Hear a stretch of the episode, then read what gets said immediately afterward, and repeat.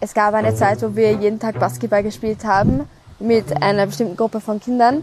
Und einmal hat einer von denen erfahren, dass wir Juden sind und hat gesagt, oh, ihr seid jüdisch? Warte, ich muss meine Eltern fragen, ob ich überhaupt mit euch spielen darf. Und ist weggegangen.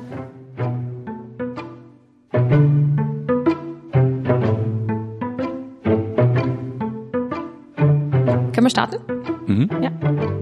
Also ich habe ein Thema für die neue Folge gesucht und bin da bei der Recherche auf einen Standardartikel gestoßen, in dem über einen extremen Anstieg der gemeldeten Antisemitismusvorfälle berichtet wurde. Wir haben 2021 äh, eine, leider einen Negativrekord gehabt von 965 äh, Vorfällen insgesamt. Das ist alles von äh, physischen Übergriffen über Beleidigungen im Offline- und im Online-Kontext, Beschmierungen, Sachbeschädigung etc. Aber die eben in Summe 975, 65, entschuldige, gemeldete Vorfälle ausmachen. Ich möchte das immer betonen, immer wieder gemeldet, weil wir von einer sehr, sehr hohen Dunkelziffer ausgehen können. Also Vorfälle, die stattfinden, aber uns nicht aktiv gemeldet werden aus unterschiedlichen Gründen.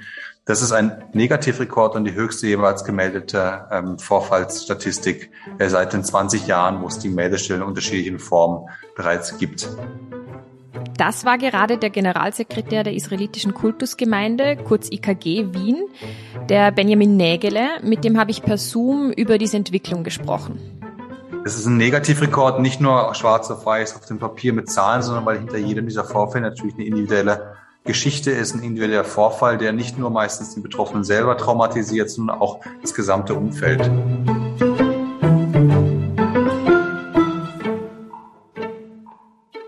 Bin dann am selben Tag, wie ich den Artikel über den Anstieg der gemeldeten Antisemitismusvorfälle gelesen habe, beim Spazieren an einem dieser Steine der Erinnerung vorbeigekommen. Ich weiß nicht, kennt ihr diese Steine? Ich kenne es nur aus der Berichterstattung darüber. Mir sind es ehrlich gesagt noch nicht aufgefallen. Wie, wie schauen die aus? Das sind so goldene Steine und in meinem Fall war das äh, am Gehsteig vor dem Gebäude eines Holocaust-Opfers und da stand auch der Name der Person drauf. Und ich habe mir dann gedacht, das ist eigentlich Wahnsinn, dass ich jetzt schon fast zwölf Jahre in Wien lebe und nicht wirklich Bescheid weiß, wie jetzt die aktuelle jüdische Community hier lebt.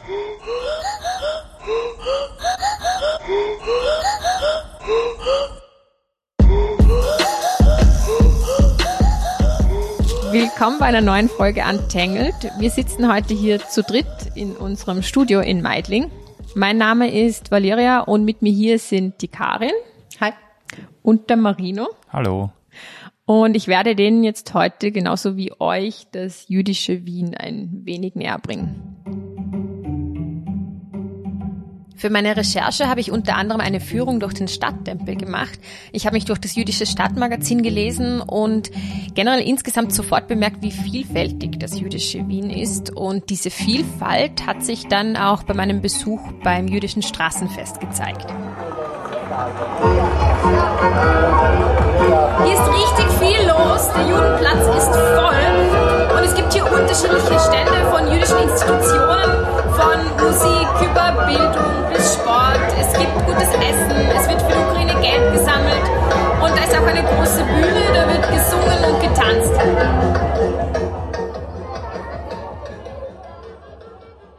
Hast du einen Überblick, wie viele Jüdinnen und Juden aktuell in Wien leben? Also Mitglieder bei der IKG sind circa 8000 Menschen, aber das sind natürlich nicht alle. Also zum Beispiel auch äh, mein Guide bei der Führung vom Stadttempel, der hat selber auch gesagt, also er ist gar kein Mitglied, er zum Beispiel fällt nicht in diese Statistik. Es gibt um die 10.000, 12.000 Juden, Jüdinnen in Wien. Ja, und genau diese Menschen sind es natürlich, die am meisten das aktuelle jüdische Wien widerspiegeln und deshalb habe ich mit ein paar von denen gesprochen. Hallo, ich bin Benja, ich bin 18 Jahre alt, ich bin... Äh, hm. Hm. ich bin, was soll ich sagen? Hallo, ich bin Moria, ich bin 19 Jahre alt und ich habe letztes Jahr maturiert. Mazel tov. Danke. Mazel tov. Also wir sind im 23. Bezirk aufgewachsen, weit weg von der von irgendeiner jüdischen Gemeinde. Die meisten ne, Juden, die ich kenne in Europa, sind in einer jüdischen Gemeinde aufgewachsen oder in einer jüdischen Schule und hatten etwas zu tun mit ähm, anderen Juden. Bei uns war das eher so, dass wir keine Kontakt hatten zu irgendeiner jüdischen Gemeinde. Und es war, gab auch keine Juden, wenigstens keine offensichtlichen Juden, die irgendwo in der Gegend gewohnt haben. Wir haben das Judentum hauptsächlich zu Hause ausgeübt. Und in unserem Haus wurde das Judentum schon stark praktiziert, weil unser Vater ein Rabbiner ist. Es gab keine Synagogen in der Nähe, deshalb haben wir auch immer Leute eingeladen zu uns nach Hause und wir haben zusammen bei uns gebetet, gesungen, Feiern, jüdische Feiern gemacht. Ähm, das heißt, wir sind nicht nur äh, die einzigen Juden in dieser Gegend, aber wenn es Juden gibt, die noch weiter weg sind, wie zum Beispiel in Baden, die kommen dann zu uns, wenn es einen, Jüdi einen jüdischen Feiertag gibt und die, die kennen uns auch. Das heißt, wir sind so vielleicht eine, eine mini-jüdischer Spot in der Mitte von nirgendwo, wo Leute kommen und auch ein bisschen jüdisches Leben sehen. Hier gibt's genau nichts, was jüdisch ist in dieser Gegend. Aber es ist trotzdem in uns und es ist unsere Identität. Es ist nicht nur etwas, was man vielleicht in der Schule lernt, wenn man in eine jüdische Schule geht, sondern es ist etwas, was Teil von unserem Leben ist. Und deshalb finde ich, dass dieser Ort am meisten beweist, dass es keinen Ort gibt, wo das Judentum ist für uns. Das hat sie sehr schön gesagt. Das kann man reintun. Meins kann man rausschneiden. Also äh, ich heiße Esther Diori, ich bin 18 Jahre alt. Ähm, ich habe vor kurzem maturiert an der Zyperes Higher Schule im zweiten Bezirk. Ähm, und ich bin schon seit einigen Jahren ähm, aktiv, unter anderem als Schulsprecherin meiner Schule und auch bei äh, diversen jüdischen Jugendorganisationen. Ähm, also meine Familie war nie streng religiös. Ähm, sie waren eher immer sehr säkulär, aber sie haben mich auf eine religiöse Schule geschickt, auf eine religiöse jüdische Schule ähm, wo ich dann sehr, sehr, sehr lange geblieben bin. Es ist spannend, hier unten durch die Schule zu schwimmen. okay, ich, ich überlege gerade. die kleinen Kinder. Das ist der Schulgarten. Ich wusste gar nicht, dass es ein Schach. Ich war echt lange nicht mehr hier. Wow. Es ist verrückt. ähm, es wird zum Beispiel Hebräisch und jüdische Geschichte unterrichtet, ähm, was äh, wahnsinnig cool ist, weil jetzt kann ich äh, eigentlich vier Sprachen mit Hebräisch. Also ich erinnere mich, als ich ein Kind war und wir selber so das singen mussten. Es war immer so ein Schreiwettbewerb, wer am lautesten singen kann. Und dann wird man irgendwann älter und dann murmeln alle das Gebet nur noch. Eins, zwei, drei, vier, fünf. Ich bin Rabbiner Leor Barami. Ich bin Gemeinderabbiner der jüdischen liberalen Gemeinde Or in Wien. Es ist der Beruf, den ich nie im Leben machen wollte. Ich wollte eigentlich Englisch- und Spanischlehrer werden und habe Englisch und Spanisch studiert, hatte sehr viele FreundInnen, die RabbinerInnen äh, sind und waren und habe ein Gespräch gehabt mit einem von den Freunden, der mich fragte, Leon, möchtest du Rabbiner werden? Ich habe gesagt, nie im Leben. Und er sagte, dann hör auf, mit RabbinerInnen herumzuhängen, das ist ähm, ansteckend. Ähm, ich habe da mit Rabbinatsstudierenden studiert in einer jüdischen Hochschule in äh, Jerusalem und habe mich mit dem RabbinerInnen-Virus infiziert. Die jüdisch-liberale Gemeinde auch Hadash gibt es seit jetzt äh, 32 Jahren. Wir wachsen und wir werden immer jünger, interessanterweise. Ähm, und wir werden immer bunter und internationaler. Wir zählen ungefähr 250 äh, Mitglieder. Man muss dazu sagen, dass in der religiös-jüdischen Welt das liberale Judentum weltweit die größte Bewegung ist. In Österreich ist es leider, sind wir leider nur eine kleine Gemeinde. Äh, uns unterscheidet vor allem die Auslegung der Torah und der Halacha des jüdischen Gesetzes. Wir nehmen in unsere Interpretation von diesen beiden die Erkenntnisse des 21. Jahrhunderts mit hinein. Ähm, gleichzeitig bedeutet es für uns auch ähm, die Gleichheit von Mann und Frau. Frauen und Männer sitzen nicht getrennt, wir sitzen gemeinsam. Ähm, Frauen können aus der Torah lesen und werden zu äh, Benot Mitzvah aufgerufen, wenn sie 13 sind. Ähm, genauso stehen wir offen für LGBTIQ-Menschen, also Menschen in all ihren Facetten und in all ihren Formen äh, und Identitäten. Ich würde sagen, ich, ich glaube stark an das Judentum und ich versuche mich so viel wie möglich daran zu halten.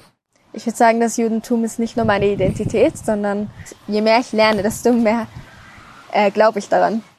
Ich finde es auch wichtig zu erwähnen, dass Judentum nicht nur eine Religion ist, sondern dass es wirklich eine, eine Einheit ist, es ist ein, ein Volk, wo es auch ein sehr großes familiäres Gefühl gibt. Vielleicht wäre es besser zu sagen praktizierend oder weniger praktizierend, weil es ist wirklich so ein, ein, ein Volk mit einem Glauben dazu.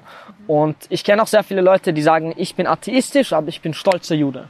Also dann gibt es auch sehr viele Leute, die so sind. Und dann gibt's ich persönlich, ich ich sehe das Judentum als meine Herkunft, meine, meine Identität fast. Und ich glaube auch stark an, das, an, an den Glauben vom Judentum und ich praktiziere ihn auch.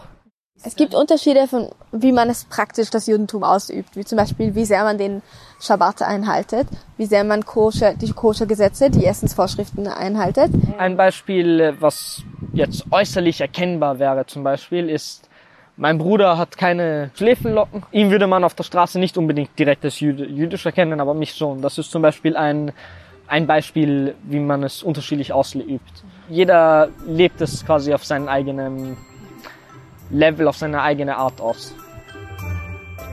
Also für mich die Feiertage und die Gemeinschaft, die, die wir haben, das, das ist das, was für mich das Judentum bedeutet. Also ich sehe es nicht aus einem religiösen Aspekt, wo ich an jeden, wo ich an, an alles aus dem Judentum glaube, sondern für mich ist es wirklich ähm, eine Geschichte und Tradition, die man weiterträgt.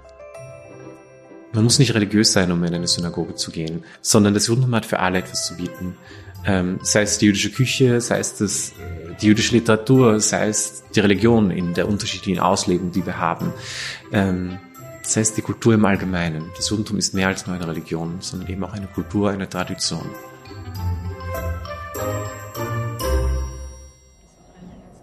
Wie würdest du das beschreiben? Was ist für dich das jüdische Wien? Wow, das ist wieder, wieder so eine Frage. Ähm, also es ist lustig, weil ich war, als ich jünger war, war ich bei meinen berufspraktischen Tagen im Jüdischen Museum und dort halt hat sich alles immer über das jüdische Wien gedreht und jedes Mal war ich einfach so verwirrt, weil es so vieles gab, was ich nicht wusste. Also es hat sich wirklich ein bisschen unendlich angefühlt. Vor dem Holocaust gab es eine riesige Bevölkerung mit einer blühenden Kultur. Und jetzt ist es auch, also man sieht, es gibt mehrere jüdischen Schulen, ähm, es gibt Synagogen, also es blüht wieder auf, aber, aber es ist ein langsamer Prozess. Ich würde sagen, es ist sehr empowering, würde ich sagen, nachdem es vor 80 Jahren nichts mehr gab, dass wir wieder eine Gemeinde haben. Von äh, 5000 Juden in Wien sind wir wieder rauf zu 10.000, 15.000 Juden in Wien. Und ähm, es ist schön, das zu sehen, weil wir sehen, wir können wieder aufbauen und es lebt wieder, das jüdische Wien. Und ähm, nicht nur, dass es lebt, es, es strahlt. Die jüdische Gemeinde in Wien ist eine unglaublich bunte, vielfältige und diverse jüdische Gemeinde. Und ähm, gerade deshalb fühle ich mich hier so wohl, weil es äh, von der Ultraorthodoxie bis uns als Liberalen bis hin zu Säkularen, von religiösen Jüdinnen und Juden bis hin zu kulinarischen Jüdinnen und Juden, die die jüdische Küche mögen und deshalb Kochworkshops machen, zu musikalischen Jüdinnen und Juden, die Konzerte machen oder in Konzerte gehen. Es diese ganze Bandbreite in all ihrer Vielfalt gibt.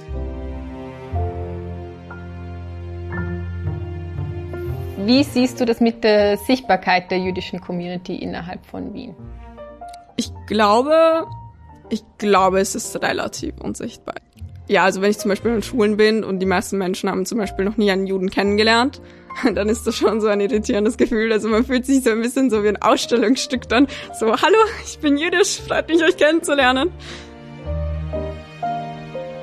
Ganz easy mitkriegt, dass wir da sind. Im zweiten Bezirk kriegt jeder mit, dass wir da sind. Man geht am Freitagabend durch den zweiten und sieht überall Jüdinnen und Juden, die zum Gottesdienst gehen, vom Gottesdienst kommen. Und wir zeigen uns offen, wir verstecken uns nicht. Einige sind noch nicht sichtbar, weil sie sich noch nicht trauen oder weil sie sich nicht trauen, aber ich glaube, wir sind relativ gut sichtbar.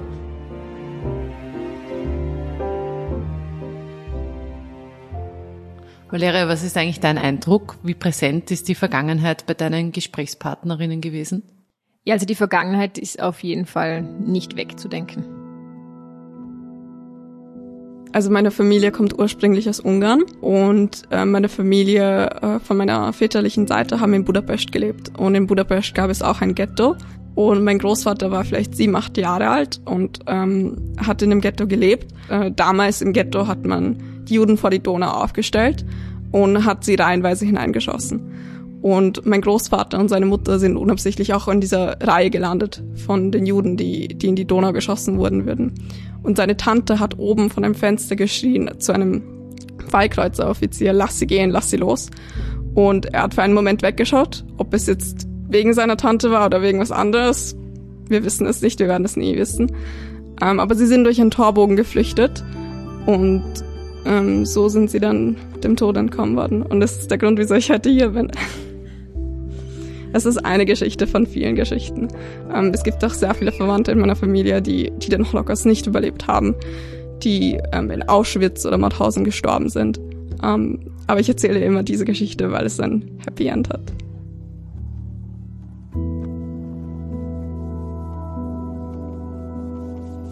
Wir leben in einer Tradition, die Jahrtausend zurückgeht und deshalb ist sie immer ein Teil unseres Lebens. Also das, was unsere Vorfahren äh, erlebt haben, ist immer ein Teil. Die jüngste Vergangenheit ist natürlich auch ein Teil unseres Lebens und vor allem ein Teil unseres Lebens in Europa, in, da in Wien.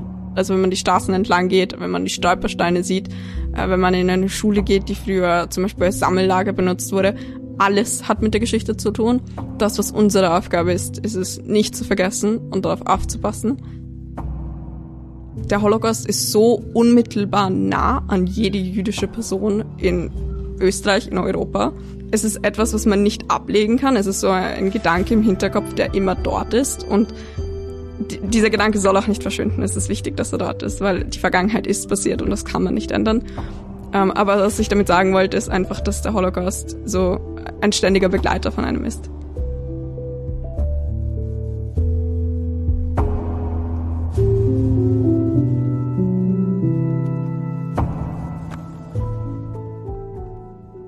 Da ist ja nicht nur der Holocaust ein ständiges Thema, sondern wenn ich mir diese Zahlen im Antisemitismusbericht durchlese, hm, da muss ja auch Angst ein ständiger Begleiter sein. Ja, das habe ich mir auch gedacht. Aber in meiner Wahrnehmung jetzt von den Gesprächen her ist da nicht so wirklich eine lähmende Angst jetzt da, sondern halt schon eine sehr große Vorsicht, aber gepaart halt mit so einem Selbstbewusstsein, also wirklich auch das jüdische Leben zu schützen. Wir haben als Kultusgemeinde knapp 18 Millionen Euro Budget im Jahr. Davon müssen leider über 20 Prozent, also 4 Millionen Euro, in Sicherheitsmaßnahmen gesteckt werden. Ihr habt jetzt gerade wieder den Generalsekretär Benjamin Nägele gehört. Die Sicherheitsmaßnahmen, die sind mir überall gleich aufgefallen. Vor allem beim jüdischen Straßenfest, das ja die erste Aufnahme war. Da war gleich beim Eingang eine große Sicherheitskontrolle.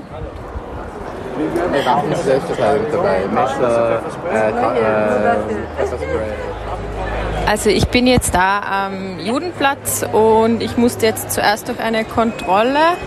Ähm, da hat man in die Tasche geschaut und gefragt, wem die Sachen gehören, die ich dabei habe, ähm, ob ich Waffe, äh, Waffen dabei habe oder irgendwas. Hallo. Hallo. Dahin einfach? Das Handy auch, ja, ja, genau. Handy ja, und dann kommt er.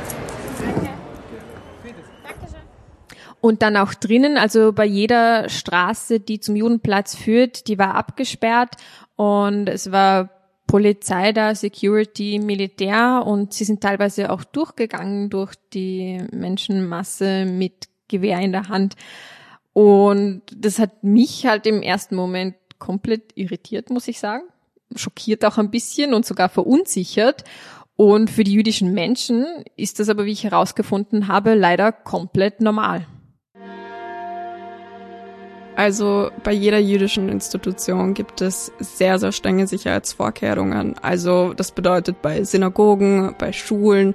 Wenn wir einen Freitagabendgottesdienst haben oder Gottesdienst im Allgemeinen haben, dann steht dort draußen durchaus die Polizei beziehungsweise das Bundesheer und wir haben eine, eine eigene äh, Sicherheitsfirma zusätzlich noch. In der Schule haben wir ähnlich wie am äh Sie am Sicherheitsterminal am Flughafen auch eben Metalldetektoren, äh, Anmeldungen, eine Sicherheitspforte ich bin damit aufgewachsen. Also ich habe schon gemerkt, dass zum Beispiel, wenn andere Leute an meine Schule gekommen sind, dass sie dann total erschrocken waren und dann einfach nur ähm, halt irritiert waren von den, von den ganzen Sicherheitsvorkehrungen. Aber für mich ist es normal. Ich finde es traurig, dass es so sein muss, aber leider ist es so. Weil Österreich noch immer ein Land ist, in dem wahnsinnig viele antisemitische Vorfälle passieren. Und es ist notwendig, dass die Kinder, die, die Familien, die dort ihre Zeit verbringen, dass sie auch geschützt werden.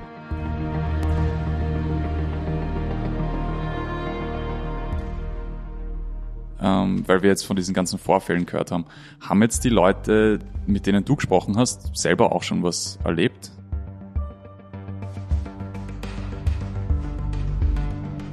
Ja, also ich würde sagen, es passiert schon fast auf einer täglichen Basis, dass, dass, dass man äh, mich auf der Straße anspricht oder einen Kommentar macht oder, wen, oder sogar teilweise gewalttätig angreift schon. Ich bin auch sehr offensichtlich jüdisch. Wie schaust du denn aus? Im Podcast hört man ja Im Podcast hört man es nicht. Also ich habe eine große Kopfbedeckung an, eine Kippa und ich habe die jüdischen Schläfenlocken, die PJ auf Hebräisch. Also ich kann den Unterschied erkennen, weil wenn ich alleine gehe auf der Straße, passiert natürlich nichts. Man erkennt nicht, dass ich jüdisch bin.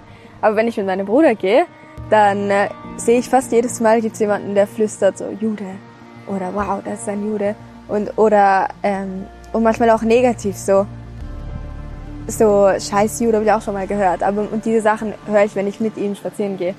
Es, es ist halt fast Gewohnheit schon geworden. Und es haben mich schon öfters Leute gefragt, wenn du weißt, dass wenn du offensichtlich jüdisch herumgehst, dass jemand dich attackieren wird oder dass jemand dich anspucken wird oder beleidigen wird, das ist doch nicht, das ist es doch nicht wert. Versteck einfach, dass du jüdisch bist und das ist alles gut. Und das habe ich bekommen von von von Leuten, die mich angegangen sind, von Freunden und sogar teilweise von Familie. Und meine Antwort darauf war immer, ich werde nicht meinen Lebensstil ändern, weil es ein paar Menschen gibt, die nicht mögen, dass ich jüdisch bin.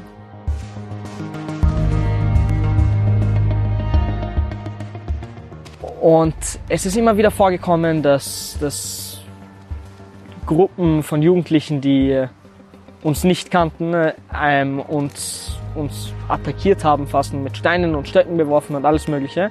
Und dabei haben sie geschrien, scheiß Juden, hättet alle vergast werden sollen, Free Palestine.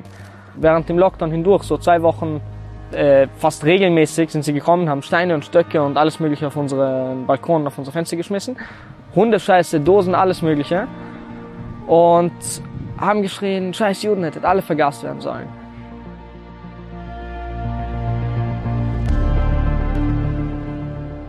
Es gab eine Zeit, wo wir jeden Tag Basketball gespielt haben mit einer bestimmten Gruppe von Kindern. Und einmal hat einer von denen erfahren, dass wir Juden sind und hat gesagt, oh, ihr seid jüdisch? Warte, ich muss meine Eltern fragen, ob ich überhaupt mit euch spielen darf. Und ist weggegangen. Und äh, am nächsten Tag ist er gekommen und hat gesagt, ja, ich habe gefragt, alles okay. Und, ein anderes Mal hat jemand erfahren, dass wir Juden sind und hat, wir haben ihn dann nie wieder gesehen. Ja, die meisten Vorurteile kommen von Unwissen und viele kommen auch von Sachen, die deren Eltern denen ähm, gesagt haben. Als ich so sieben Jahre alt war, habe ich ein Mädchen kennengelernt, mit dem ich mich unterhalten habe und ich habe erzählt, ja, weil als kleines Kind habe ich mir keine Gedanken darüber gemacht. Ich gehe auf die jüdische Schule und ich lerne Hebräisch. Und sie hat mir eiskalt in die Augen geschaut und gesagt, ich hasse Juden. Und ich habe nicht verstanden, was sie gemeint hat. Und dann und meine erste Frage war einfach, wieso? Und diese Antwort werde ich nie in meinem Leben vergessen. Ähm, sie hat gesagt, meine Eltern haben es mir so gesagt. Also wegen jüdischen Feiertag habe ich oft in der Schule gefehlt und die Lehrer haben sich nicht gefreut darüber. Und manche waren auch etwas unfair, was Noten angeht.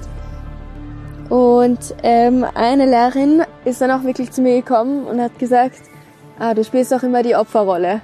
Was so eine typische Sache ist, dass Leute, dass Leute Juden sagen, Juden spielen immer die Opferrolle. Das heißt, das sind so kleine Sachen, die vorkommen. Während ich in der Schule war, habe ich nicht mehr bemerkt, ob das, war, war ich mir nicht mehr sicher, ob das Antisemitismus war. Und dann im Nachhinein, wenn ich zurückschaue, merke ich, ja, okay, das ist ein bisschen gefährlich, diese Sachen, weil die sind unauffällig, aber, aber gefährlich, gruselig.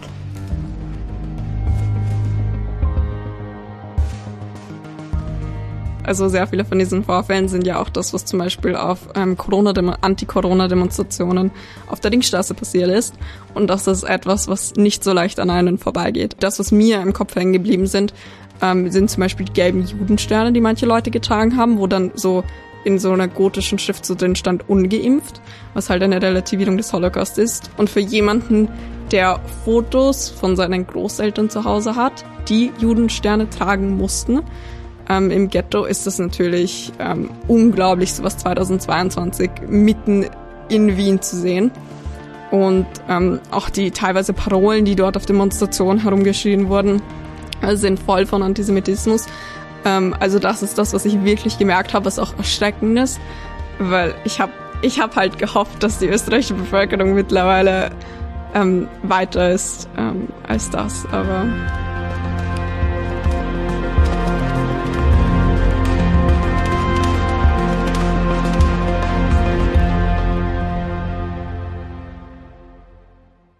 Valeria hatte jemand erzählt, was so die Motivation hinter solchen Übergriffen ist? Wer macht sowas? Es ist mannigfaltig und man kann häufig die Motive der Person leider nicht im Detail äh, nachvollziehen. Zum einen, weil Täter beziehungsweise Personen, die antisemitisch äh, vorgehen oder agieren, häufig nicht gefasst werden. Das heißt, wir beim Täterprofil beziehungsweise bei der Person, bei dem Agiteur selber gar nicht wissen, wer es ist. Das ist auch eine Herausforderung insofern, dass man schwierig einordnen kann, wo, aus welcher politischen Spektrum kommt der Vorfall. Ist er rechtsradikal verortet, linksradikal, äh, muslimisch äh, oder anderweitig. Aber die Motivation kann unterschiedlich sein. Es sind schon eben, wie gesagt, die, die politisch motivierten. Es sind auch antisemitische Ressentiments, die mittlerweile die Gesellschaft in der Mitte schon durchdrungen haben.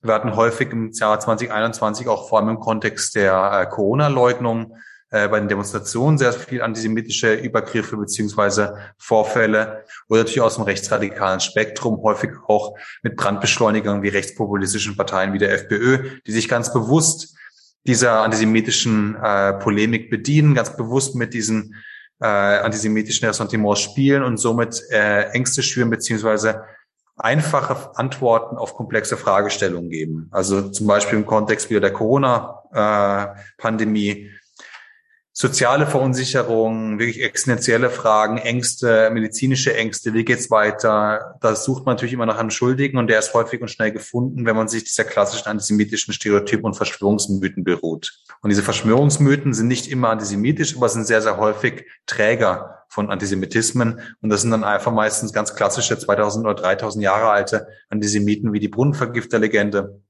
dass die Juden die Welt kontrollieren würden. Und das wird quasi wieder in einem neuen Gewand auf diese Verschwörungsmythen draufgesetzt. Und plötzlich sind die Juden für die Pandemie verantwortlich, äh, sind die Impfgegner die neuen Juden äh, oder versuchen die Juden eben mit dem Impfstoff oder mit dem Virus eben Geld zu verdienen. Es ist echt arg, dass diese antisemitischen Übergriffe von so vielen Menschen mit unterschiedlichem Background kommen und dass auch die Motive so unterschiedlich sind. Da habe ich mich dann halt schon gefragt, ja, okay, was kann man da überhaupt dagegen tun? Von politischer Seite gibt es zum Beispiel die nationale Strategie gegen Antisemitismus. Diese Strategie mit diesen 38 Maßnahmen nimmt quasi alle Ministerien, alle politischen Gremien in die Pflicht, etwas zu tun, um umzusetzen. Es gibt viele Projekte, die gab es davor schon, die wurden jetzt ausgebaut. Aber der wichtigste und meines Erachtens auch nachhaltigste Punkt ist die erste Maßnahme der 38, das ist das österreich-jüdische Kulturerbegesetz zur Förderung jüdischen Lebens in Österreich, die die Bundesregierung quasi ein Budget von vier Millionen Euro in die Hand nimmt und in sechs Themenschwerpunkten, darunter ist interreligiöse Dialog, Austausch mit der nichtjüdischen Bevölkerung, jüdische Infrastrukturförderung, aber auch eben Jugend- und Kulturprojektförderung wirklich Geld für jüdisches Leben in Gegenwart und Zukunft ausgegeben wird. Und genau das ist meines Erachtens, aber auch, äh, auch auf, im Namen der jüdischen Gemeinde ja grundsätzlich das beste Mittel gegen Antisemitismus, ist selbstbewusstes jüdisches Leben in der Mitte der österreichischen Gesellschaft. Das war jetzt viel und schnell, aber was für mich da hängen geblieben ist, es ist ein Budget da, mit dem auch gute Sachen umgesetzt werden können und auch werden. Für mich das Spannendste war das Projekt Die Krat. Das ist von Jugendlichen eine Präventivmaßnahme gegen Antisemitismus und Moria, Benja und Esther sind Teil davon. Und in diesem Projekt ist es gegen jüdische Jugendliche in Schulen, Universitäten und alle möglichen Organisationen, um eine Begegnung mit Jugendlichen zu haben. Also das ist ein Gespräch, bei dem man zum Beispiel manchmal auch die Lehrerinnen und Lehrpersonen da schickt ähm, und in dem es wirklich darum geht, offene Fragen zu beantworten und nicht nur zur Religion, sondern allgemein, was alles zum Judentum gehört, wie ist es jüdisch zu sein in Österreich. Und wir nennen es eine Begegnung, weil es die Idee davon ist, dass es wirklich auf Augenhöhe ist und dass es kein Vortrag ist, und das Ziel von diesem Projekt ist einerseits, sich gegenseitig kennenzulernen, ein Gespräch aufzubauen, aber auch zum Beispiel Antisemitismus und Vorurteile zu bekämpfen. Weil das meiste Antisemitismus, das existiert, von meiner Erfahrung her und auch von den Statistiken her, sind von Leuten, die noch nie einen Juden kennengelernt haben.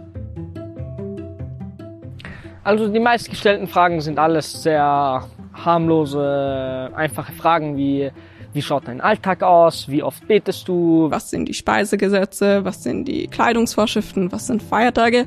Eigentlich ziemlich oft kommen noch klare Vorurteile vor in den Fragen.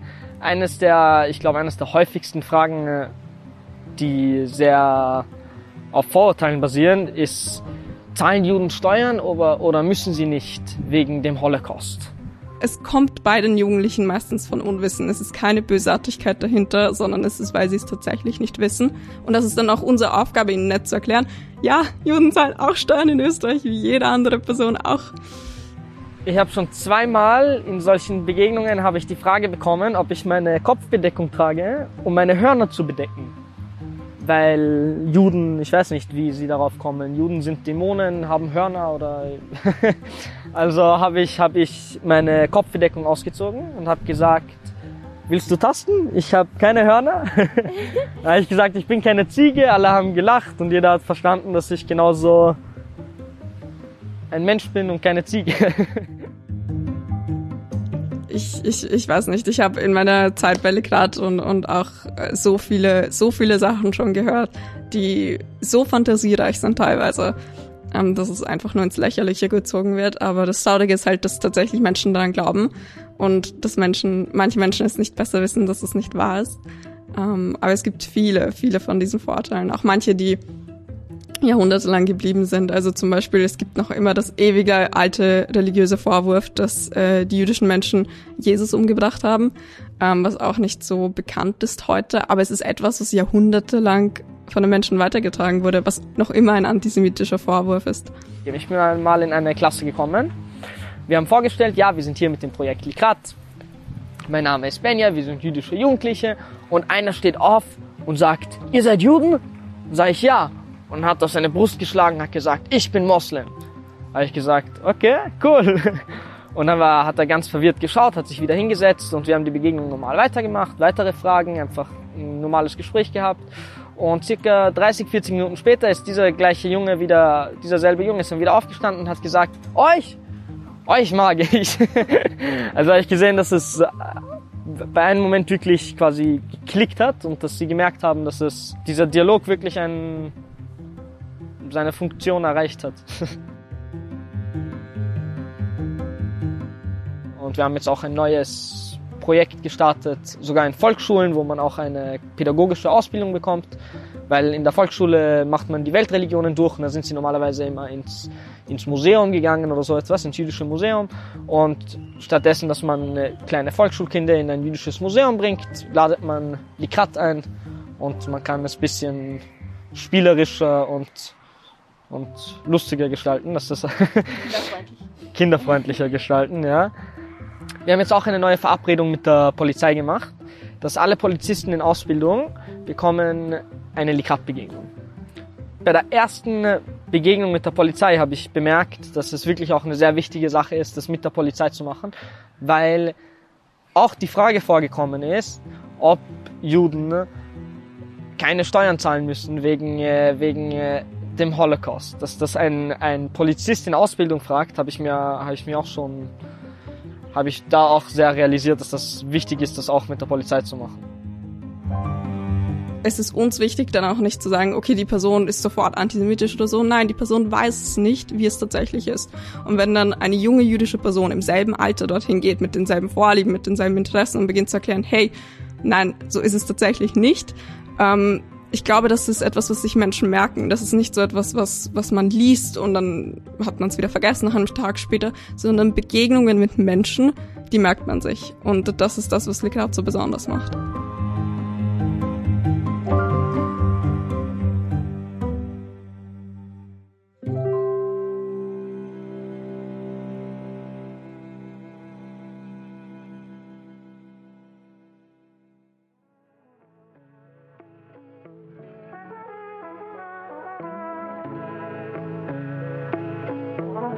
Das war Untangled. Abonniert uns, damit ihr keine Folge mehr verpasst. Und folgt uns auf Instagram unter untangled.podcast für Hintergrundstories und noch mehr Untangled Content.